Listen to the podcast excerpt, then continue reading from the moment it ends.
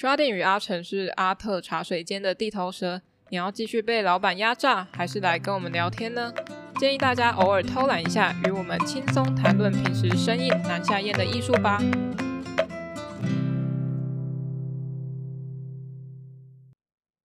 欢迎来到阿特茶水间，我是刷丁，我是阿成。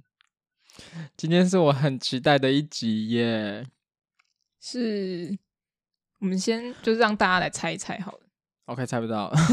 今天的一集，我要我必须要先说，这一集是我从那个节目一开始的时候我就很想做的一集，因为毕竟是我的童年。好，再继续讲下去的话，大家大家会一直想说到底是什么东西？三小还不赶快讲章鱼哥啦！今天是章鱼哥。好，其实我没有什么共鸣。怎么会？章鱼哥，章鱼哥那海绵宝宝，我每天我以前那个要去上那个叫什么安亲班之前，都一定要先看完海绵宝宝才可以出门，因为刚好就是那个时段，好赞哦！哎、回忆漩涡，你有没有看到我开始在波动了？我是没有办法，因为我自己家也没有第四台，所以我没有那种所谓的童年吗？我只能去亲戚家看。第四台的节目，我发现很多人其实没有第四台。我后来慢慢发现，那没有第四台的原因到底是什么？家长不让小朋友看电视，这样哦？哦，对啊，因为我姐是电视儿童，然后我妈就气死，她就把电视那个线剪掉。Oh my god，剪掉？你说真的拿剪刀剪？我是没有看到她用剪的啊，她可能拔的吧，然后就把那个线藏起来。啊，以前父母都一定要这样子，就是用这么暴力的手段 给小朋友看到彻底死心吗？我爸以前会把我的那个，就是我可能不乖吧，我其实已经忘记我做什么事情了，但是被处罚部分还记得，就是他把我的咸蛋超人的光碟在我面前啪折断。Oh my god！这这会产生童年阴影。对呀、我看我就不记得我到底做错了什么事情，但是我只记得我被处罚的部分而已。这就跟教狗一样，不能用打的。好，我们有聊到哪里？刚刚有那算是放纵事故吗？好，所以刚刚是在聊那个惩罚小孩。好，那我们回来聊章鱼哥的部分。海绵宝宝，大家应该都多少有看过吧？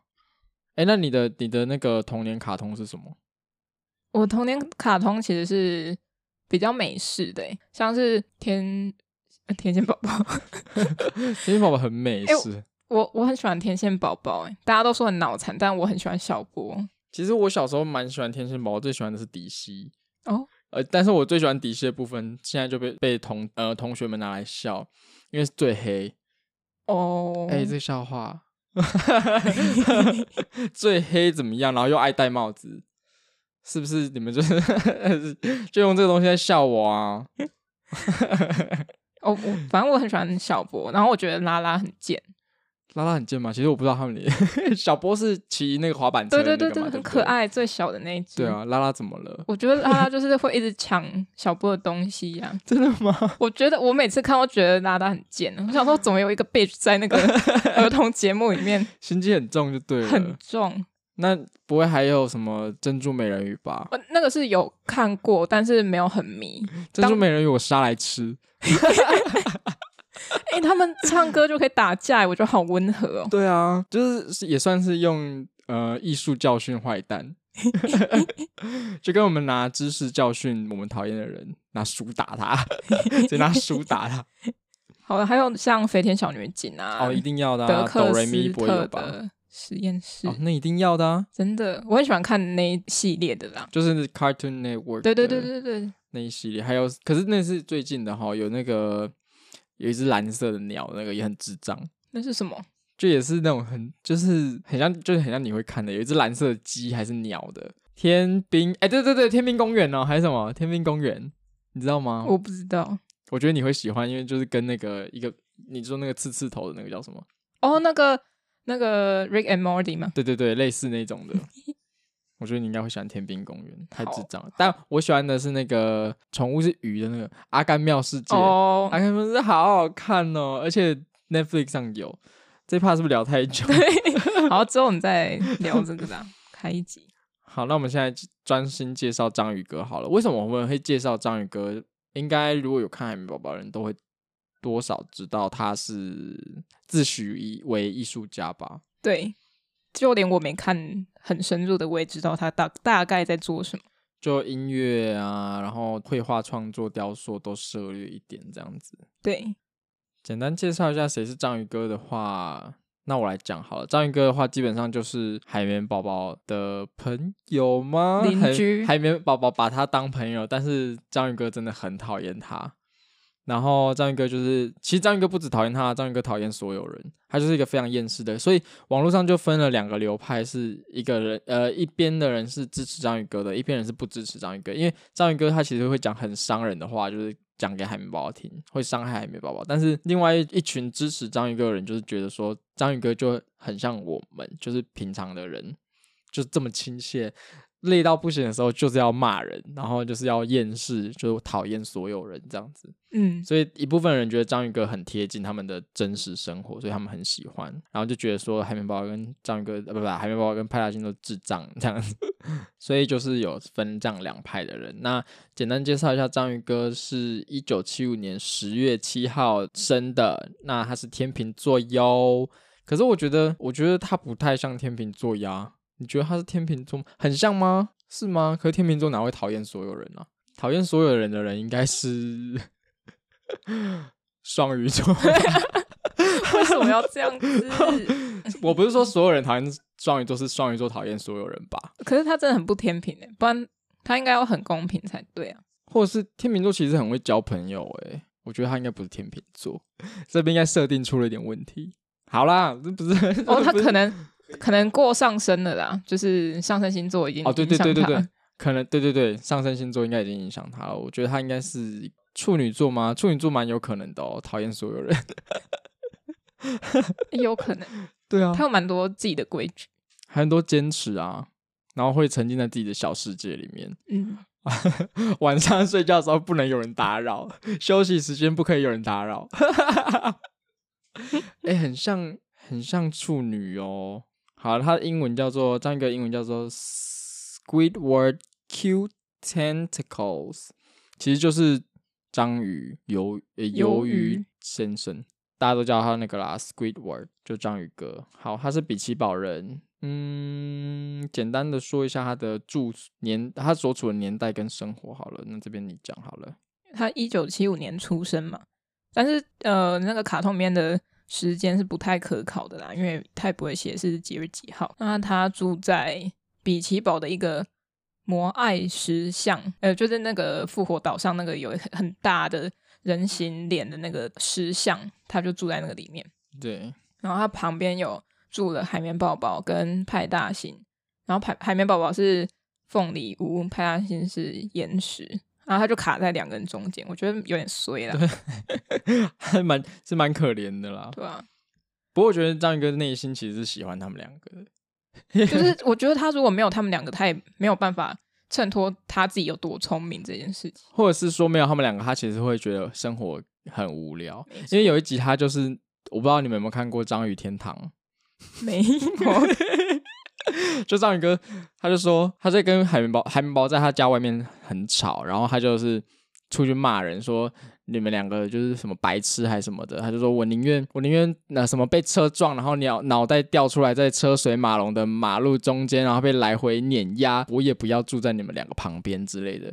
然后就远处就有一台电视机掉下来，在章鱼哥旁边，然后就在播广告说：“你是不 是受够了你的邻居，宁愿脑袋掉出来，然后掉在车水马龙的马路中间，也不要住在他们旁边呢？”很简单，你可以来章鱼天堂。然后它就是一个很像乌托邦的地方啊，就是你要是章鱼才可以进去，然后里面所有人都做一样的事情，然后每个人都像章鱼哥一样很厌世。然后章鱼哥进去的第一天，他就撞到一个路人，然后那个那个路人就说。你简直比什么尾鱼三明治还要无脑，然后章鱼哥就反呛他一句，然后就看起来很不爽。但是那个人走掉之后，章鱼哥就说：“这里太棒了。”所以章鱼哥就是有去章鱼天堂。可是他在章鱼天堂待了两三天之后，他就开始想念海绵宝宝了，然后他就开始发疯，他就开始做海绵宝宝做的事情，什么玩落叶吹风机啊什么的。然后最后他就被赶出去，他但他很开心。所以章鱼哥其实是喜欢海绵宝宝跟派大星的，我自己觉得啦。嗯，就是想要面子吧，好面子。不过以他长就是呃基础的设定来说的话，他是一直处于在一种很自怜的心境当中了，而且他一直觉得他自己很不平凡，但是没有人知道的感觉。嗯嗯、好，快进主题。我们前面闲聊太久，好好。反正他对艺术有很大的兴趣，像音乐啊，就是吹竖笛，嗯，然后有呃画画、做作品等。对，所以他身处于一个蟹堡王的收银员，他其实是很不满意的，因为他觉得这个工作很低下，然后又无聊，他又不喜欢吃蟹堡，然后又觉得这些垃圾食物他不喜欢这样。嗯，然后又有吝啬小气的老板，对，然后后面厨房居然又是海绵宝宝，到底要多多有关？真的，然后反正他就是想要成为一名艺术家，但是愿望一直没有办法实现。嗯，然后他就觉得说，哦，他自己是天才啊，应该要有更高的地位啊，可是似乎没有成功。我真的觉得比奇堡对他很不公平。因为好，我们直接就是是不是说，我们接下来要主要讨论说他创作的视觉艺术的部分了，对不对？嗯，因为他有音乐创作啦，然后还有那个视觉艺术的创作，那我们接下来就是要来谈视觉艺术创作部分。嗯，哦，然后刚刚讲到那个很不满意这份工作啊，然后老板又吝啬啊，觉得自己就是不受尊重啊，然后自己明明就很优秀什么的，是不是 就很像 一般人？对啊。很像大家，我们是不是就是这样？我们其实就都是章鱼哥，嗯嗯，很有七情六欲。阿夏的那个偶像就章鱼哥啊，真的，以章鱼哥为偶像，很怪耶。不会啊，章鱼哥很棒哎，是不错，但通常一般人一开始不会就是把他当偶像吧？就是就是最讨厌派大星跟海绵宝宝啊，章鱼哥是最棒的啊。可是我很喜欢派大星，因为他真的太好笑了。好了，接下来我们来谈那个艺术的视觉艺术的部分。我们先谈哪一件作品啊？因为我们今天有找很多件作品诶。嗯，我在网络上看到最多的都是那一张小张画，对不对？那张是最有名的。对，我没有放上去。那个叫做“光头亮光光”，因为这样子就是听众哪知道你在讲什么。有一张作品啦，你只要打章鱼哥艺术，一定就是出现那一张作品，因为那张作品太知名了，叫做 Bold and Brash，光头亮光光。它就是一张橘色、橘黄色底的作品，是是油画吧？反正就是绘画作品。嗯，然后中间有一个他自己，但是他自己只有两只腿，对，变形，然后又有一点变形，有一点弯曲的形状，这样子，QQ 圆圆的这样子。对对。那幅真的很有名诶，而且那个 YouTube 上面有一些很多人在画，对，有人在画这个诶，还有我在看到，就是 eBay 上面还有人在贩售。对啊，其实我蛮想要的。你可以自己画，你自己画也是啦。可是自己画就，哎，他们有没有官方出的啊？如果是官方出的，我就会很想要。那那件作品，它可以套用到什么？我自己觉得颜色跟那个变形的状态来看的话，我觉得我第一个会想到野兽派。嗯，因为它的颜色就很鲜艳，而且还有描黑框。大家如果仔细看的话，还有黑框啊，其实它就只有三个颜色而已，就是橘色、蓝色跟黑框的颜色，就这样。嗯，对，所以第一个想到是野兽派，然后还有变形的部分，会让我想到那个就是马蒂斯那个跳舞的跳舞的人，嗯，是叫跳舞的人吗？他他有应该有作品名称呢，反正就是那一个啦，就是圈圈跳舞的，对对，就围成一圈跳舞的人们。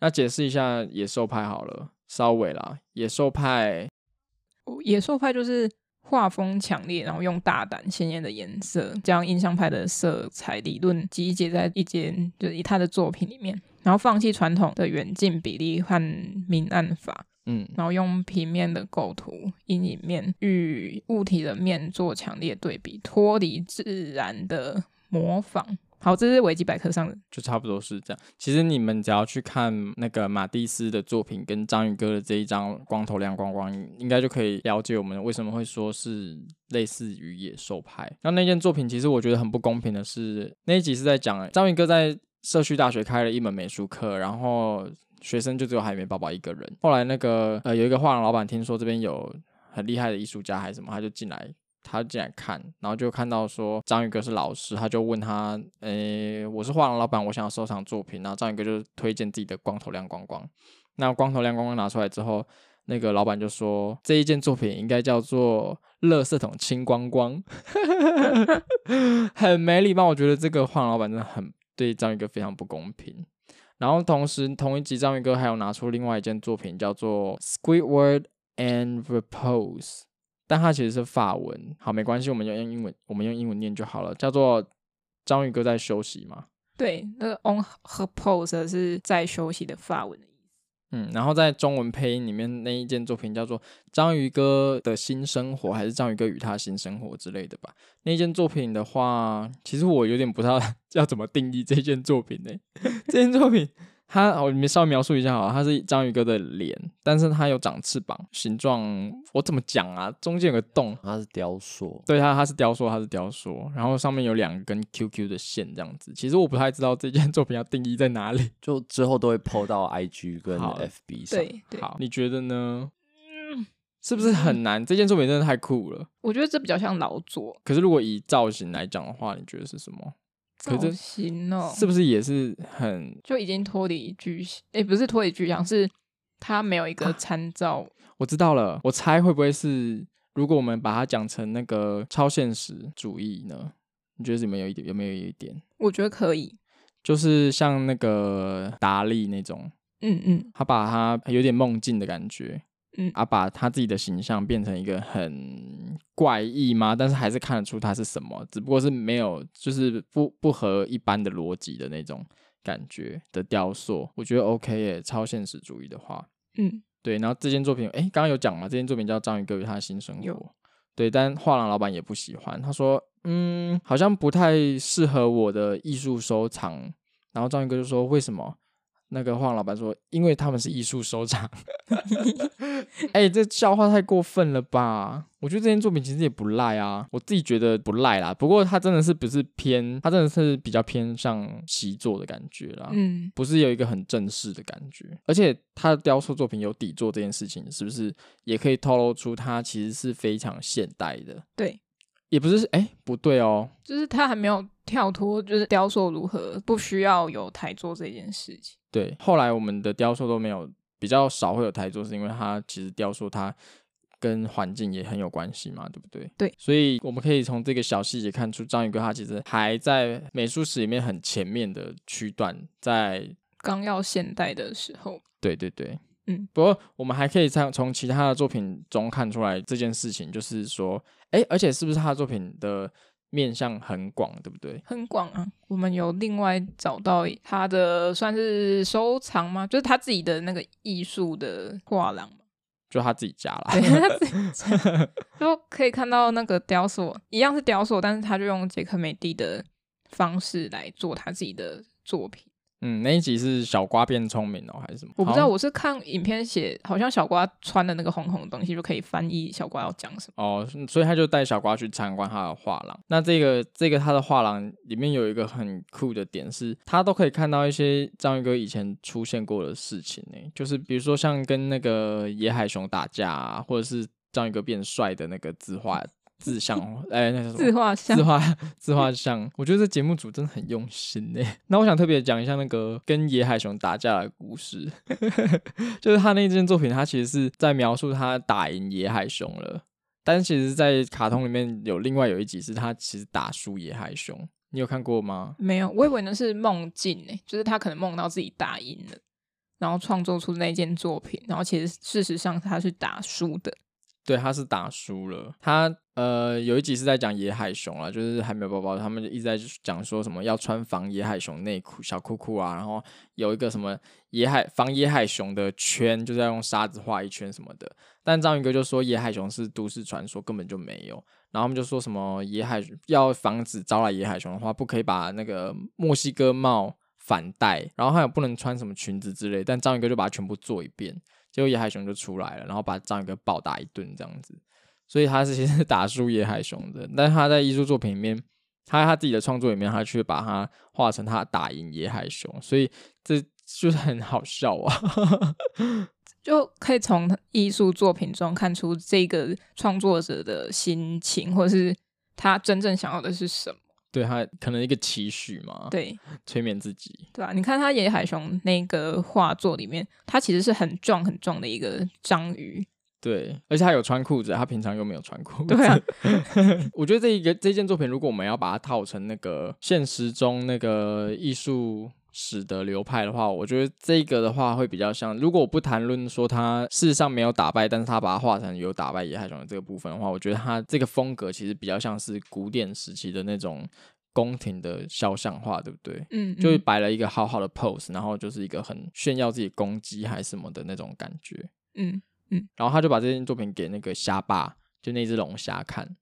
他就给虾爸看，就虾爸他就眼睛就开始灼烧哦，就看眼睛燃烧这样起来，说我的眼睛这样子，有够没礼貌，这些作品又怎样嘛？所以卡通里面，卡通里面真的是一直在诋毁章鱼哥的艺术作品。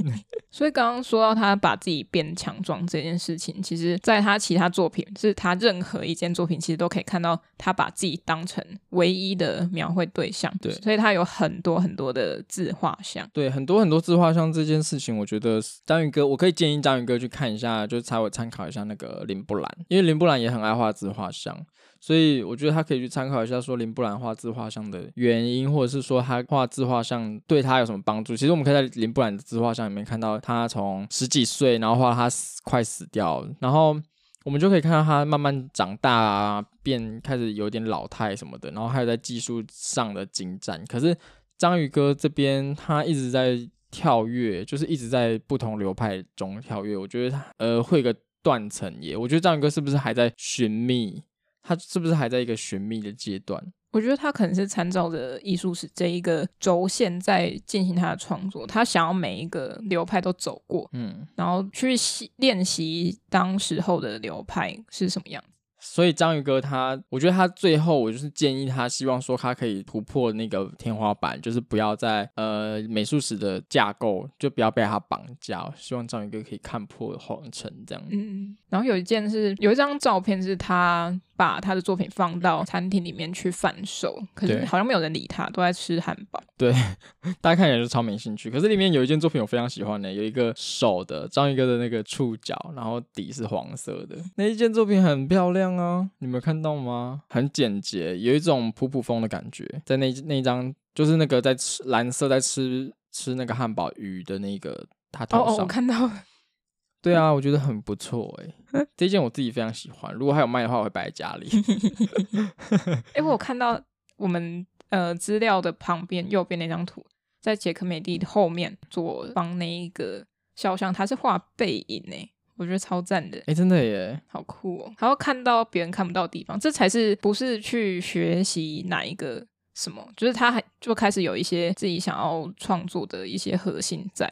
嗯嗯，我觉得这很棒，所以大家如果有兴趣的话，我们会在 FB 啊粉砖上面，我们会放章鱼哥相关的作品。对，可以先去打开，可以参照啦。我们讲的作品都会放在上面。对对对，那我们先进一下广告，因为我们下一个要讲的作品，它其实蛮有社会意味的。对，好，那就先 进广告喽。以下广告由 Anchor 打 FM 提供。Anchor 是阿特茶水间使用的音讯托管平台，免费而且提供制作 Podcast 所需的一切服务。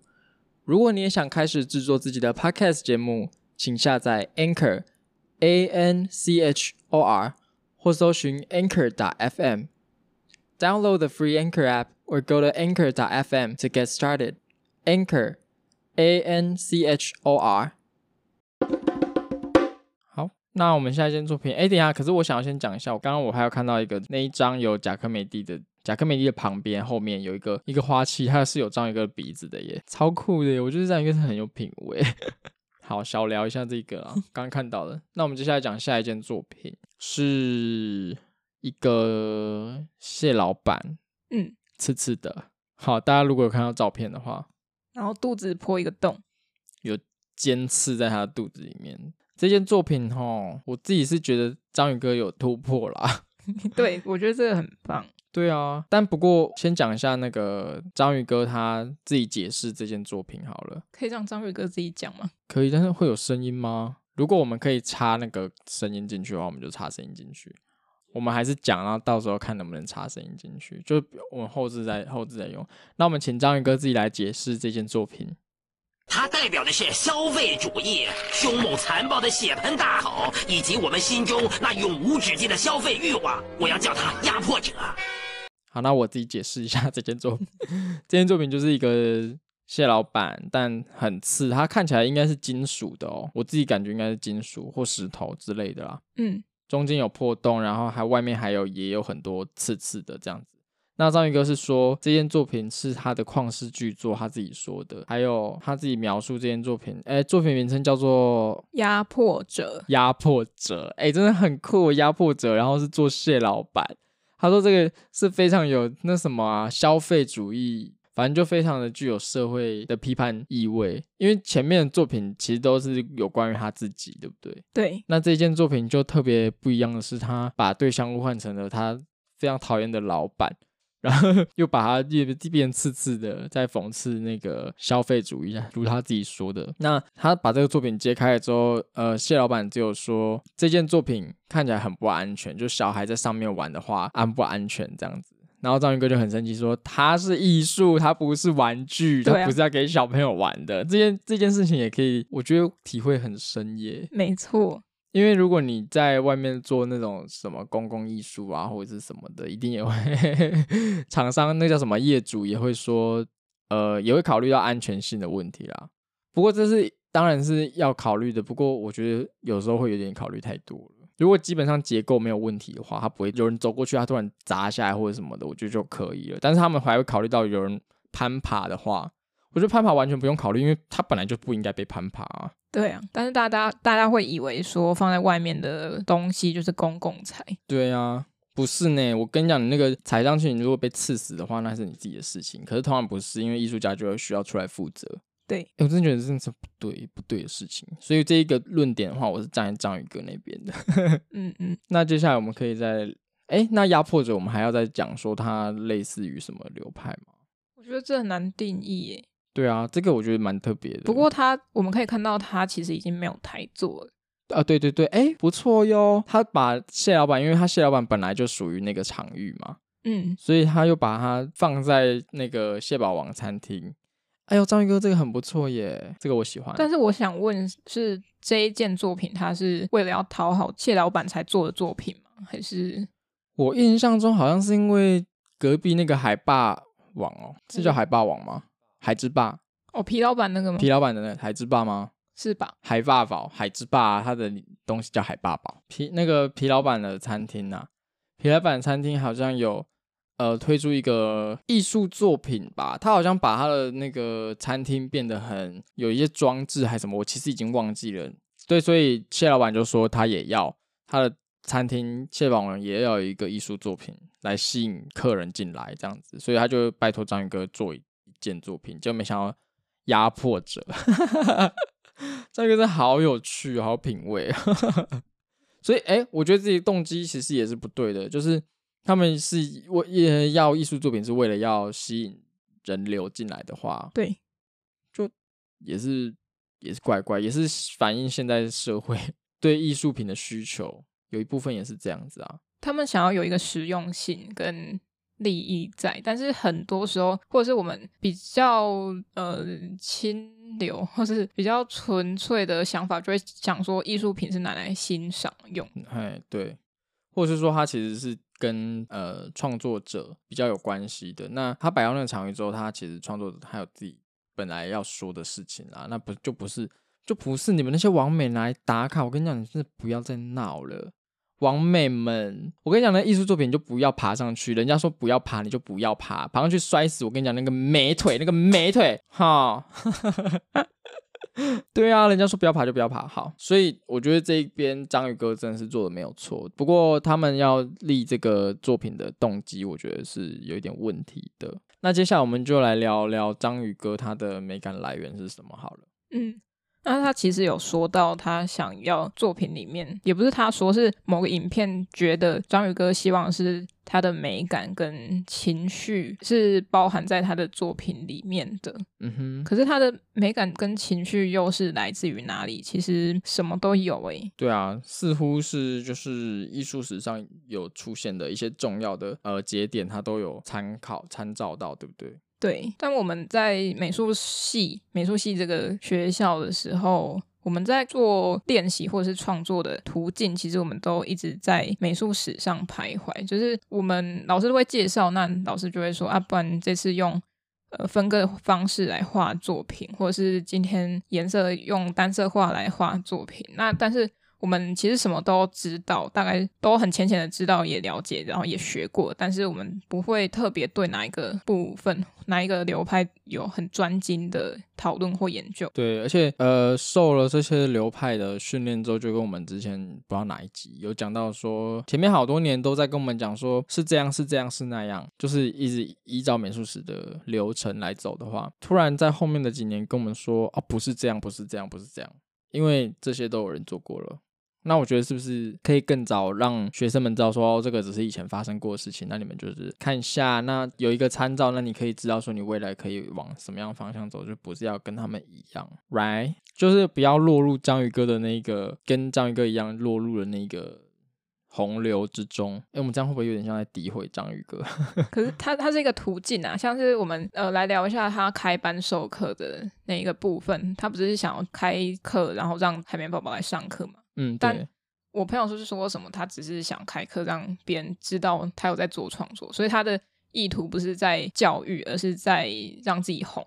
哦，嗯，满足自己的那个叫什么虚荣心，因为他变老师了。对，可是他的教育是不是有问题的？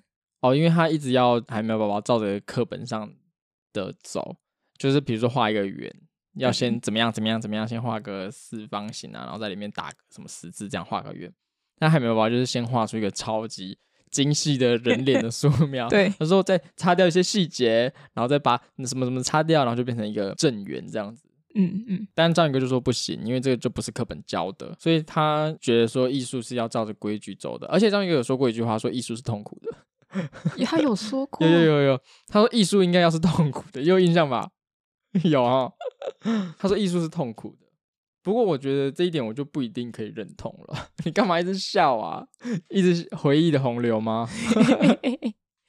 对，所以他就是，所以他就是，真的是我的偶像。他就是希望是有一个理性的东西是可以呃遵循的吗？对。不过在最后他怎么样？他最后因为他真的被那个画廊老板惹到生气了，所以他就开始乱砸哦。因为海绵宝宝要那个那叫什么？雕那个大理石嘛，海绵宝宝就说我要舔大理石，我要看大理石，然后把眼睛贴上，我要变成大理石这样子，然后海绵宝宝就很快就这样，锵，大卫像就出来了，嗯，结果就章鱼哥最后就很崩溃，说他为什么乱做就可以，然后他那么努力却做不出来，他就也开始砸那些大理石，最后就是也也很厉害啊，嗯嗯，最后是也变大卫像吗？还是不是？记得他是大卫像，然后有一个贝壳，就是类似那种很古典的，哎、欸，可是又是古典。不过他他是、欸，你知道讲鼻子吗？哦，那鼻子后面我我才想讲哦，就是他就是为了想要跟他一样，然后他又憋着不想跟海绵宝宝同流合污这样，嗯，但是他就是太理性了，然后直到他砸东西之后，稍微有点感性，或者是有直接的情绪在的时候，他反而是。可以做出好作品，所以他不是没有那个才能去创作。是，这跟破坏跟建设之间的关系。呃，大哥，他就是在破坏，然后在破坏中找到呃一个方法嘛，打破它，打破它，要唱 打破它就会有对啦，结构又在建构，打破它的印象，打破它的印象，打破它。对，那你觉得你来你来讲这个好了。章鱼哥有什么可以效仿的点吗？就认真做作品啊。他真的是态度，我觉得很对啦。对啊，因为他一直有在持续创作。对啊，就不管是是不是对自己的未来或前途有比较，也不能说正确，就是比较有利吗？呃，瞎子摸象。就是就一直乱，就一直做，一直做。对，然后他也没有好像没有专精的某一个点，他可以做雕塑，也可以做绘画。嗯嗯，而且他真的是态度很积极啦，我真的觉得这点这一点非常值得肯定。对对，像我自己就不积极，所以我就不创作。好久了是吗？对，好久了。而且他的他也很有自信啊，我觉得。对，他自信到自恋的啦，就。很多人是很有才能、很有才气，但是自己没有自信的话，你就没有办法去说服别人。嗯，哎、欸，其实他很有自信吗？我觉得他大部分的时间看起来很有自信，可是他其实有一些集数他没有，他他显显露出很自卑的一面，所以我觉得他的那个自信会不会是伪装出来的？然后，而且他一直在靠着呃贬低海绵宝宝来获取自信，所以我觉得他其实应该是很自卑，因为有一集是那个帅章鱼哦，还是什么，有个他朋友叫帅章鱼，然后就章鱼哥，然后有留一个胡子的，有个那什么眉毛的啦。有一个眉毛，然后他就长，他各项条件都比章鱼哥好，然后又很有钱。那在那一集，章鱼哥就表现出很自卑的一面。他就是我忘记他怎么了，他就开始不做事、不做创作吗？还是什么的？我忘记他，我有点忘记。不过那一集他就是一直很自卑，然后那一集他就是有去贬低海绵宝宝来。获取自信，所以我觉得他其实那个自信应该是伪装出来的，所以他才需要靠他画画那个打败野海熊来获取那个吗？自我的肯定吗？对，哎、欸，一切都说通了啦。那章鱼哥的艺术，他想要他想要做的是什么呢？呃，一定是为了名利吧。嗯，这是第一位。然后我我看过一一集，是不是说他想要有头发？我好像有印象哎，可是我有点想不起来他那一集是怎么样。不过他好像对自己没有头发这件事情很在意。可是我很好奇的是，既然他觉得他没有头发很在意的话，他的作品其实很多都没有出现头发。哎，对。如果他想要把自己理想化在他的作品里面，他应该会出现头发。对，那看起来他应该不是特别在意。可是节目组好像一直强调章鱼哥没有头发这件事情。有一集是。章鱼哥穿那个，哎、欸，一直在讲讨厌，一直在讲里面的剧情，可是就一直回忆，一直涌现。章鱼哥有一集是海绵宝宝以为他变成鬼了，因为他戴那个浴帽还是什么浴巾，绑那个浴巾，然后从浴室走出来，他可能有铺粉还是什么，就变很白。然后海绵宝宝以为他变他死掉变成鬼了，所以就叫他章鱼鬼大哥。最后呢，他们受不了，因为章鱼鬼大哥就一直被海绵宝宝他们整。然后后来章鱼哥就受不了，他就要揭穿说：“好了，其实他没有死。”他就把他就说：“好了，我必须告诉你们。”然后就把那个浴巾拆下来。然后海绵宝宝就说：“啊，你是秃子！”我觉得这个很怪，他不是一直都秃子吗？可是就很好笑，所以就可以看出节目组一直想要强调章鱼哥是秃子。这个真的好好笑哦！大家如果有看过的话，麻烦共鸣给一下。那海绵宝宝。海绵宝宝的部分呢？因为海绵宝宝其实也有参与创作。嗯，他就是还没有被雕琢的璞玉吧？对，他也不懂说他在做的到底是什么。对啊，因为他其实做出来那个敲出大卫像，然后章鱼哥跟他说这个不好之后，他其实也觉得说哦，怎么办？这个不好。对，所以他其实不知道好跟坏。就是他很像我们还在刚要学习创作的。或者是刚要学习艺术这一块的人一样，就是好像很盲从，就是他可能会觉得哦，章鱼哥就是一个呃很有经验的艺术家了，所以他说什么都是对的。嗯，但是其实并没有，就是他海绵宝宝还有一个特质是他还没有受过什么训练，所以他画什么其实都可以成立，只是有没有符合我们对美感或是美学的标准而已。嗯嗯，但通常海绵宝宝 乱做出来的东西都是很夸张的。对。就是夸张厉害的，对，夸张厉害的。然后章鱼哥看到，章鱼哥看到就很不爽。嗯嗯嗯。不过，因为章鱼哥一直很想要成名嘛，所以他做了很多作品，这是一件好事。嗯，就是机会给是给准备好的人嘛。不过，他并没有去符合市场需求，就是他做的作品就是满足自己的欲望。嗯，可是他没有想说，那我要做什么市场才会接受？像他做那个蟹堡王那个蟹老板的作品的时候。他不会去讨好说，哦，蟹老板应该会觉得那个雕塑很可怕、很危险。嗯，确实它是充满了刺，可是那个雕塑放在呃一间餐厅里面的话，确实不会有人进去，就会觉得哦，这是什么恐怖的东西。嗯，反而会吓跑别人。对，而且如果有因为蟹堡王会有小孩子在那边跑来跑去的话，小朋友那个爸妈一定觉得说很危险，就不会进去。这样。对，对啊。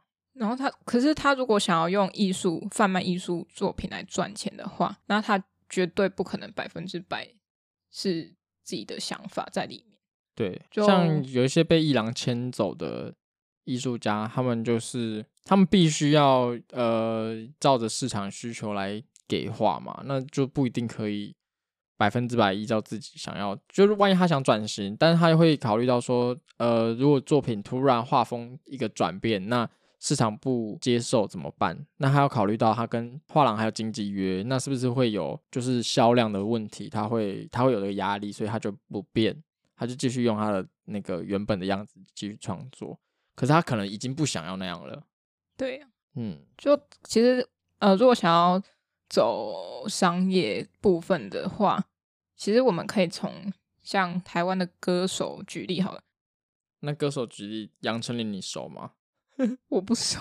杨丞琳的话，我觉得就是因为他一开始是那个嘛，他一开始一出道的时候是口爱教主嘛，就是口爱教主，大家知道，就是他唱一些很可爱的歌啦，像是任意门，谁把任意门，对不对？那后来他就是有转型，不过我他这边的转型是成功的，就是他慢慢慢慢转变成说就是情歌的，对不对？就是一些抒情歌这样子，他就有变成熟。不过他最近的新专辑，他那个 Bad Bad Lady，他又 Bad Bad Lady，他又转型，就变成说像蔡依林那种，就是很很坏的啊，然后有舞蹈这样子。可是他却就是这不是市场，他应该很清楚市场要他做什么。不过他却不要，对不对？但是我每次帮杨丞琳讲话，阿夏就有意见，就是这张新专辑说《Bad Bad Lady》，大家都不爱，网友也都不爱，他粉丝也都不爱，因为他转变太大，这不是大家要看的杨丞琳。我就是说他有一个自己的突破，还有自己想要想要做的事情，但是阿夏就是不同意，这样不敢讲话了吧？这种公开场合你就不敢说了哈，你还是希望看到原本的杨丞琳，对不对？对，这个状况就是说。呃，比如说厂家还是会希望看到原本的艺，他期待艺术家拿出来的那个东西。不过那艺术家突然给出一个不一样的东西，像杨丞琳给出一个 bad bad bad bad 怎么唱啊？bad bad lady 的时候，大家都不爱，就是同样的状况。那杨丞琳可能就如果他自己很清楚他在干嘛的话，可能也许可以继续做他想做的事情。那不一定要呃获取所有人的认同。不过有的人就会觉得，如果他是想要追求呃。名利或者是金钱的话，他就会觉得说，好，那这个大家不喜欢，那他以后不要做了。就就算是他想做的事情的话，对，那章鱼哥这边怎么样？我想补充，像刚刚说，嗯，怕是没有人接受。其实为什么老板或者是厂家会不想要呃已经红的人去做别的事情？是他们怕市场保保值性会降低，就是他们。太快转换的话会有风险，然后如果拿以前那些很红的作品拿去贩卖的话，他们当然可以维持一定的收益啊。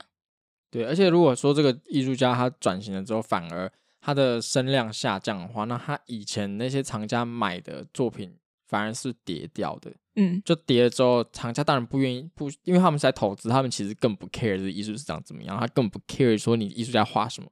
他就是要投资的，也，说就是个艺术家哦，这个作品怎么样，很贵哈，那我就买下来，那我就让它更贵，我就把他的其他作品炒超宝贵，那我以前买的就会变更贵，对不对？他就是这样子操作。那他当然不希望说他艺术作品出来之后跌掉嘛，就是大家不喜欢的话一定会跌的，那他手上的作品也就会跟着跌，那他就亏钱了。所以他是不乐见艺术家突然做一个转型的。嗯，然后如果再以歌手举例的话，像是林宥嘉。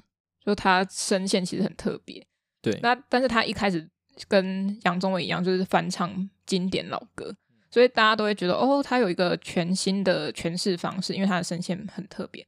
那大家都习惯旧的歌曲、新的声音，然后这样融合在一起的时候，大家可以接受。呃，一次两次之后，他成功了、成名了，然后专辑也大卖，就可以开始做后面一些很奇怪歌词的曲子。对，对，真的是这样。对，所以当他已经成名之后，他说什么话、唱什么歌，其实大家会是保持正向态度，就不会去质疑说，那你现在转换风格是不是会有人跑掉，还是这个就没有市场？其实并不会。嗯嗯，还是看你自己想做什么啦。我觉得真的是 follow your heart，你只要自己知道自己在做什么，我觉得这是非常重要的。因为艺术创作真的是，它不是 about 那些。那叫什么？哎、欸，晶晶体怎么办？可是我，因为我昨天看那个影片就这样讲，我也不知道中文要怎么讲。它不是 about 外面的那些事物，它是 about your mindset。那我不知道中文是什么，反正你的精神嘛，你的精神状态嘛，它是更有关于更更内在的东西的。对，那、嗯、如果你是为了要往外，比如说赚钱啊那些的话，那你的作品其实呃内行人会看得出来说你其实是野心是在赚钱的部分啦。不过我我想说一下，我们前面很早几集里面有提到说，呃，如果想想要以赚钱为目标去创作的人，其实不太单纯这件事情。我觉得这件事其实是很单纯的，就是他的单纯就是 为了要赚 钱。对，是在艺术创作的，这样讲也不对。对啦，他很单纯，他就是单纯要赚钱的话，他作品其实也很单纯的，可以看出他就是想要赚钱。对，OK，那也是一种单纯。OK 啊，OK 啊。然后像我们刚刚举的那些艺人啊、歌手的例子，其实他们就是一直在去尝试去演戏，尝试去参加歌唱比赛，所以他们的他们的个人特质才会被别人发现，然后进而有机会去。做专辑去发表他们的呃戏剧等等的，所以其实章鱼哥一直欠缺的都是他想要靠别人来成就自己，嗯，他没有试着去往外走啊，去看看说哦，我是不是要把这些作品呃把他们的论述包装好，或者是把他的故事包装好，然后去跟厂家去跟呃可以推广他作品的人去介绍说他有在做作品，然后做得很好。然后他的想法是什么？其实我们都欠缺这个勇气吧，就是好像都要等别人来说自己好。但是艺术市场有超多、超多很多美术系的学生，有很多已经正在路上的一些新秀，像什么新艺奖，就有很多人去报名。那他们每一年都会出三四五个出来，那他们都不，他们都是一个呃你的潜藏的对手嘛，就或者是。已经在明处等待你的对手，那你要怎么去？也不是说击败啊，就是你要怎么把你自己的个人特质发挥出来，到别人认同你，并且他们是愿意为你去推广。所以就是还是要有一些手段，对不对？其实是有一这个可能，如果你把它想负面一点，它就是很方法论啊。不过我觉得还是要有一些方法啦。嗯，就是除了你自己埋头苦，我跟你讲，你在家里画的那些哈，你没有拿出去展，就等于没画。对啊，跟你讲就是安内啊，对吧？然后呃，像展览也不要只办在自己学校，除非你学校真的很有名，有名到大家都会来看。台艺吗？像那个、啊、北艺的关渡美术馆，就他们有自己的美术馆。嗯嗯，但如果你学校没有很有名的美术馆的话，就靠自己，就要出去展了。哦，其实大家都要靠自己了。对了，对，呃，一个方法就是你把你的作品集整理好，然后一家一家的去访问他们的。老板，然后跟他介绍你的作品。我有认识一个艺术家，就是这样。他在大学还没毕业之前，就这样一一的跑了很多间画廊。然后虽然他去的某一间没有签他，但是他那一间画廊反而推荐他去找另外一间画廊老板。哦，然后他就借呃，因此而得到了现在的经纪约。可是你觉得有经纪约到底是好事还是不好？我觉得他可以当成跳板，但你要很清楚，你现在是身身上有经纪约，你不要被他，你就知道这件事情，你可能不要被他绑太死就可以了吗？因为毕竟人要生活嘛，你觉得是好的吗？我觉得以赚钱来说是好的，嗯，但如果他如果做到一个程度，他想要换一种形式的时候，是不是又会遇到我们刚刚说到的问题？对啊，老板可能会觉得这样不妥，这样没办法赚钱。好了，那是大问题。那我们留给留待之后，我们可能再讨论喽。因为现在我们还是要聊完章鱼哥。嗯，那章鱼哥，我们做个结论好了，好不好？所以就章鱼哥，如果想要成名的话，就建议他努力走出去。对，多找一些画廊，你不要管那一个打枪你的画廊了啦，好不好？